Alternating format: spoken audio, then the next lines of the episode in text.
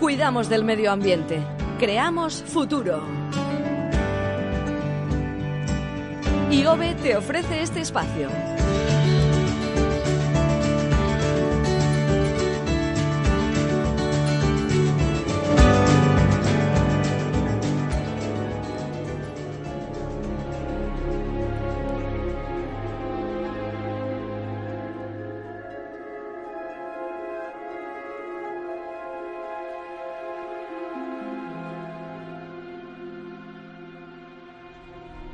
Nuestro periodista ambiental Alex Fernández Muerza eh, nos ha traído esta banda sonora de Wally una película de animación que, Alex, está muy relacionada con el tema de hoy, ¿verdad? Hola, Egunon. Egunon, ¿qué tal? ¿Qué tal? Sí, eso es. Esta película, eh, como tú dices, Wally, es, eh, bueno, era un robot que se dedicaba a recoger la basura electrónica que habíamos dejado todos los seres humanos y, bueno, era tan cantidad de basura que se había hecho inhabitable la Tierra, ¿no? Y entonces, pues, eh, se había obligado a, a, todos nosotros, los que quedábamos en ese futuro no distópico, a abandonar nuestro planeta eh, con naves espaciales. ¿no? Es una película de dibujos animados muy, muy recomendable para todos los públicos, pero que también con esa moraleja. ¿no? Si seguimos produciendo a este ritmo tantos residuos electrónicos, ya es que no vamos a caber ni los residuos ni nosotros. Sí, la verdad es que todos sabemos que generamos muchos residuos, pero tú hoy haces el hincapié en los electrónicos. ¿Hasta dónde, hasta qué punto se ha convertido en un problema? Bueno, pues hay muchos datos, pero por ejemplo, uno que daba la Universidad de Naciones Unidas, que bueno, el año pasado, en 2017, generamos más de 60 millones de toneladas de, estos residuos, de los electrónicos. Es un 33% más que en, que en 2012. Se trata ya del residuo que más crece en el mundo y es un problema con graves consecuencias para el medio ambiente y también para la economía de todo el mundo.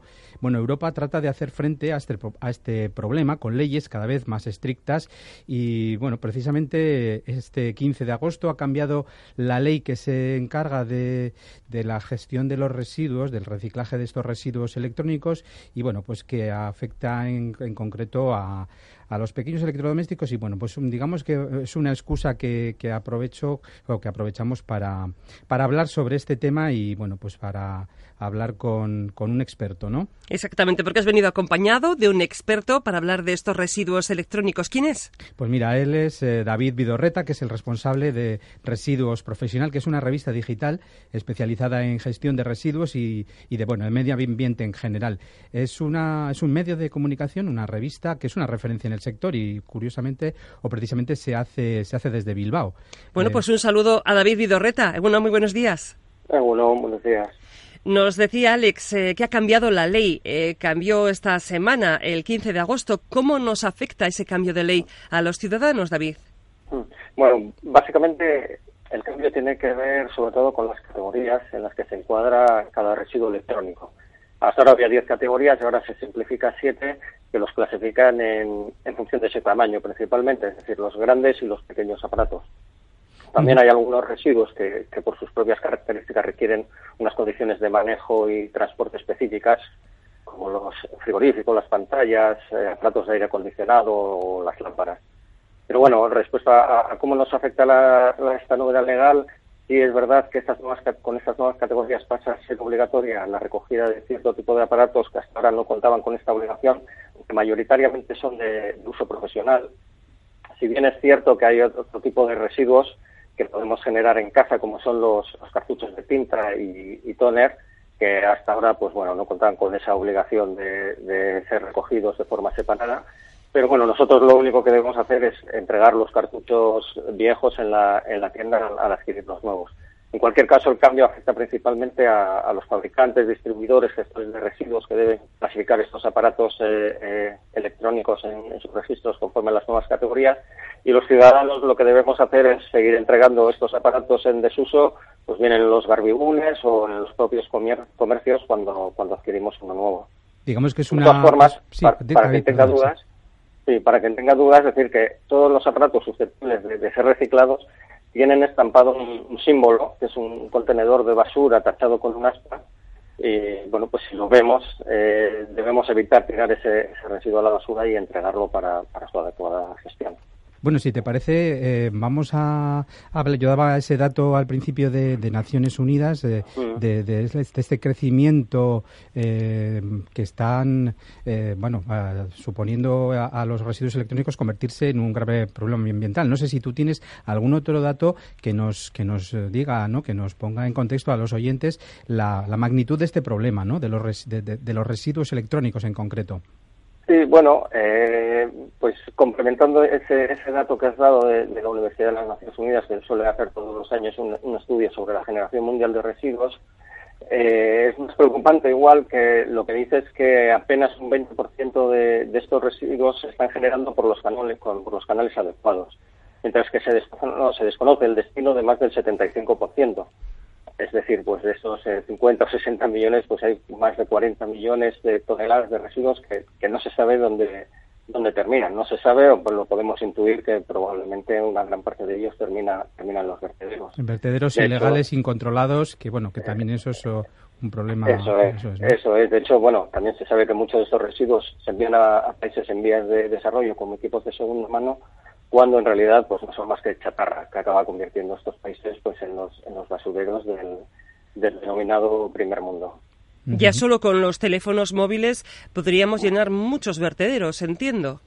Pues sí, sí. Eh, hace poco decía, se había publicado un estudio que, bueno, se estimaba que solo, solo en, en, los cajones de nuestras casas pues teníamos tres o cuatro teléfonos móviles que no que no que no usábamos ¿no? que eran residuos y, bueno el tema de los teléfonos es, especialmente es especialmente significativo porque bueno el problema de estos residuos electrónicos está en que su generación aumenta de, de manera alarmante en primer lugar porque los procesos de innovación de los fabricantes hacen que muchos de estos aparatos pues queden obsoletos bastante antes del final de su vida útil y el, y el de los teléfonos es un ejemplo es un ejemplo clarísimo ¿no? por otro lado eh, además como consumidores estamos sometidos a una enorme presión a través del marketing que nos hace desear esos nuevos equipos ese último modelo aunque seguramente no, no lo necesitamos ¿no? y esto pues supone la generación a su vez de, de nuevos residuos ¿Y qué, medidas están haciendo entonces esa, esta ley que comentábamos eh, que existe para, para el tema concreto de los residuos electrónicos? Pero por lo que comentas, no sé si hasta mm, es, es, suficiente eh, para, para controlarlos ¿no? y, que no se convierta en este problema. sí, sí, poco a poco se va, se va avanzando con, con leyes, mm, como habéis comentado, ¿no? leyes cada vez más estrictas que lo que obligan es a los fabricantes y a los distribuidores a hacerse cargo de estos aparatos al final de su vida útil. Es similar a lo que ocurre, por ejemplo, con, los envases. ¿no? En el caso del Estado español, pues las empresas pueden hacerlo bien de forma individual o mediante los denominados sistemas colectivos de gestión, que lo que hacen es financiar la recogida de estos residuos para su correcto tratamiento a través de gestores autorizados. También es verdad que este, el, Real Decreto 110-2015, que es el que regula la gestión de los residuos electrónicos, fue pionero en Europa al incluir objetivos específicos de reutilización, que como sabéis es una opción preferente al, reciclaje. Claro, ahí es un poco donde podríamos tal, vez incidir, ¿no? Se habla mucho del reciclaje, pero nos olvidamos muchas veces de que hay siempre una prioridad, ¿no? Primero reducir nuestro, nuestra producción de, de residuos y luego también luego la reutilización. ¿eh? para que se alargue la vida útil de estos productos y al final acabemos generando menos residuos, ¿no? Efectivamente, efectivamente. Muchas veces eh, nos deshacemos de equipos que son perfectamente utilizables o reutilizables, ¿no? A veces incluso con, con una sencilla reparación, con un coste más que más que asumible, pues podemos tener un, electrodoméstico un equipo que nos pueda seguir eh, eh, durando, dando servicio durante, durante pues, eh, más tiempo, incluso un par de años más, por ejemplo. David, si yo a un teléfono móvil o a un ordenador eh, eh, portátil, por ejemplo, le quito eh, la batería, ¿puedo considerar que ya no es un residuo electrónico peligroso o los componentes que tienen ya todas las nuevas tecnologías lo convierten en un residuo que no debe ir en ningún momento al vertedero habitual? Hombre, es cierto que el elemento más peligroso que puede contener un teléfono móvil es, la batería pero eso no quiere decir que, una vez que la, que la quitemos podamos tirar el, teléfono a, la basura, porque, porque estos residuos, eh, además de sustancias peligrosas, pues eh, eh, contienen también materiales muy valiosos, materiales como, como el oro, como la plata, el cobre, que, bueno, pues a través de un proceso de reciclaje se pueden, se pueden recuperar e introducirlos de nuevo en, el circuito de, producción, ¿no? Es ejemplo claro de lo que sería la economía circular. Sí, David, comentabas tú un poco al principio de la entrevista, eh, bueno, pues que los ciudadanos podemos llevarlo, eh, llevar estos residuos eh, a los garbigunes, a estos puntos limpios en, que tenemos a disposición, pero bueno, también es verdad que con esta nueva ley se ha hecho una distinción entre grandes y pequeños, ¿no? Electrodomésticos y, y que los, las, las, grandes tiendas, por lo menos de los grandes puntos de distribución de estos productos, están obligados ahora por ley a recoger coger los, los productos. Es decir, si nosotros vamos a, la tienda sin necesidad de comprar eh, ningún producto, se puede, ellos se tienen que hacer, las tiendas, eh, los grandes supermercados, grandes distribuidores electrónicos se tienen, están obligados a, recogerlo. No es una forma más de, de, facilitar al ciudadano para que, para que estos residuos no acaben, como decíamos, en estos vertederos ilegales o de otra forma, ¿no? Contaminando el medio ambiente. Efectivamente, lo que dice la ley es que los puntos de venta, eh, las grandes superficies, los puntos de venta de más de 400 metros cuadrados, tienen obligación de recoger gratuitamente los residuos electrónicos muy pequeños. Son los de menos de 25 centímetros, pues, por ejemplo, como los teléfonos móviles, que sí, yo creo que son los que más generamos ahora, eh, y sin necesidad de tener que, comprar un, un nuevo aparato. Mm. ¿Y, qué tal? ¿Tú cómo, cómo ves que se está aplicando esta, esta ley, o por lo menos en Euskadi, ¿no? donde tú conoces la realidad cercana? Hmm, hmm. Bueno, en, en Euskadi yo, hay que decir que existe en general bastante conciencia ambiental respecto al problema de, los residuos en general, no solo electrónicos. Mm.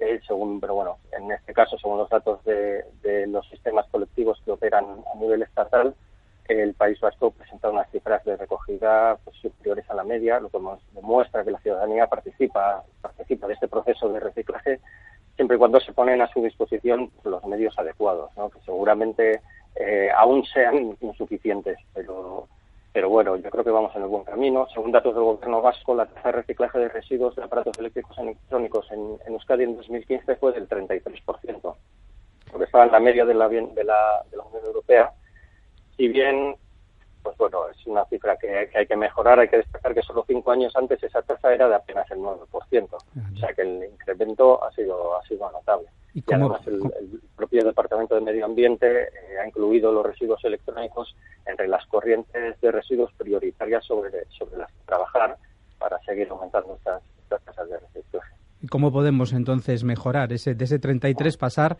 a, más todavía, a más porcentaje de, residuos? Porque al final un poco los ciudadanos, yo creo, ¿no? Me, pongo en el nivel, vamos, ¿qué hago yo cuando cuando tengo un, aparato, cualquier aparato, porque es que son infinidad, cada vez hay más lavadoras, frigoríficos, aparatos móviles eh, y una infinidad de aparatos que dices, bueno, acaban muchas veces, como tú decías, ¿no? en, el cajón de casa, pero, pero eso mm, o sea, podría incluso aprovecharse ese, ese residuo que con lo que comentabas de la economía circular, ¿no? poder aprovechar ese residuo para, para generar nuevos productos. ¿no? ¿Qué tiene que hacer el, el ciudadano? Bueno, nosotros lo que lo que está en nuestra mano como ciudadanos, pues bueno, mm, lo primero, cuando hablamos de, residuos, se alude habitualmente, yo creo, lo habéis hecho alguna vez en el programa, las tres R's de reducir, reutilizar y, reciclar.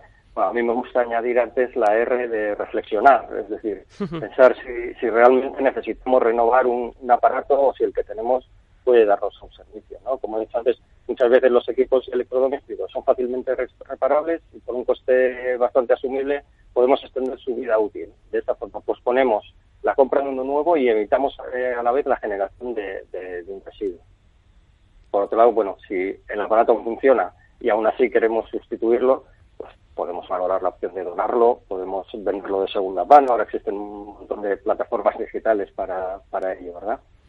Y ya, si el equipo pues no, no puede ser reutilizado, pues lo que debemos saber es que cuando compramos uno nuevo, el comercio tiene la obligación si así lo solicitamos, de hacerse cargo del viejo de forma gratuita.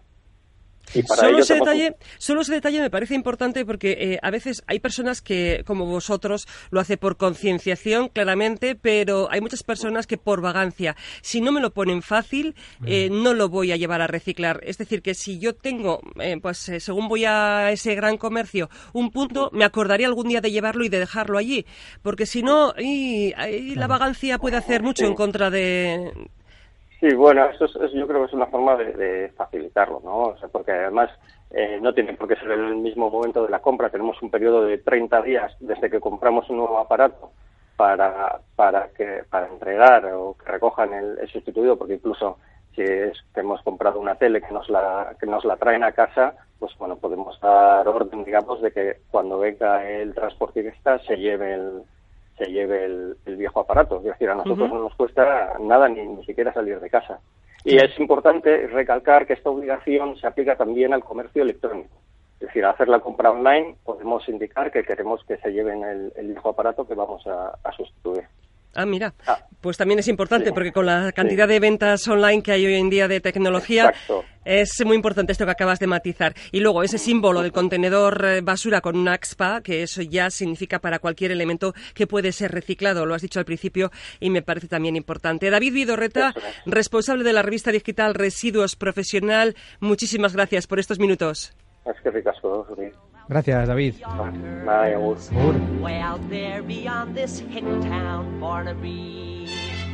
There's a slick town, Barnaby. Out there, full of shine and full of sparkle. Bueno, pues eh, nos has traído, Alex, esta película que, en la que un robot se dedicaba, decías al principio, a recoger la basura electrónica que habían dejado los humanos. Con esta música de esta película nos despedimos por esta semana. Pues eso es, sí, como veíamos la película, es muy, muy recomendable, ya decía, para, para verla en, familia, con tanto pequeños como mayores, con ese mensaje claro, ¿no? Seguimos generando tanta cantidad de residuos que nos podemos cargar el planeta, ¿no? Gracias, Alex. A ti, Gemma Agur. One of those new horse-drawn open cars. En IOB trabajamos para conseguir hábitos de vida más sostenibles que ayuden a luchar contra el cambio climático y a adaptarnos mejor. Trabajamos para promover la economía circular y disfrutar de nuestro patrimonio natural. En definitiva, en IOB cuidamos del medio ambiente, creamos futuro. IOB. Gobierno Vasco, Euskadi, bien común.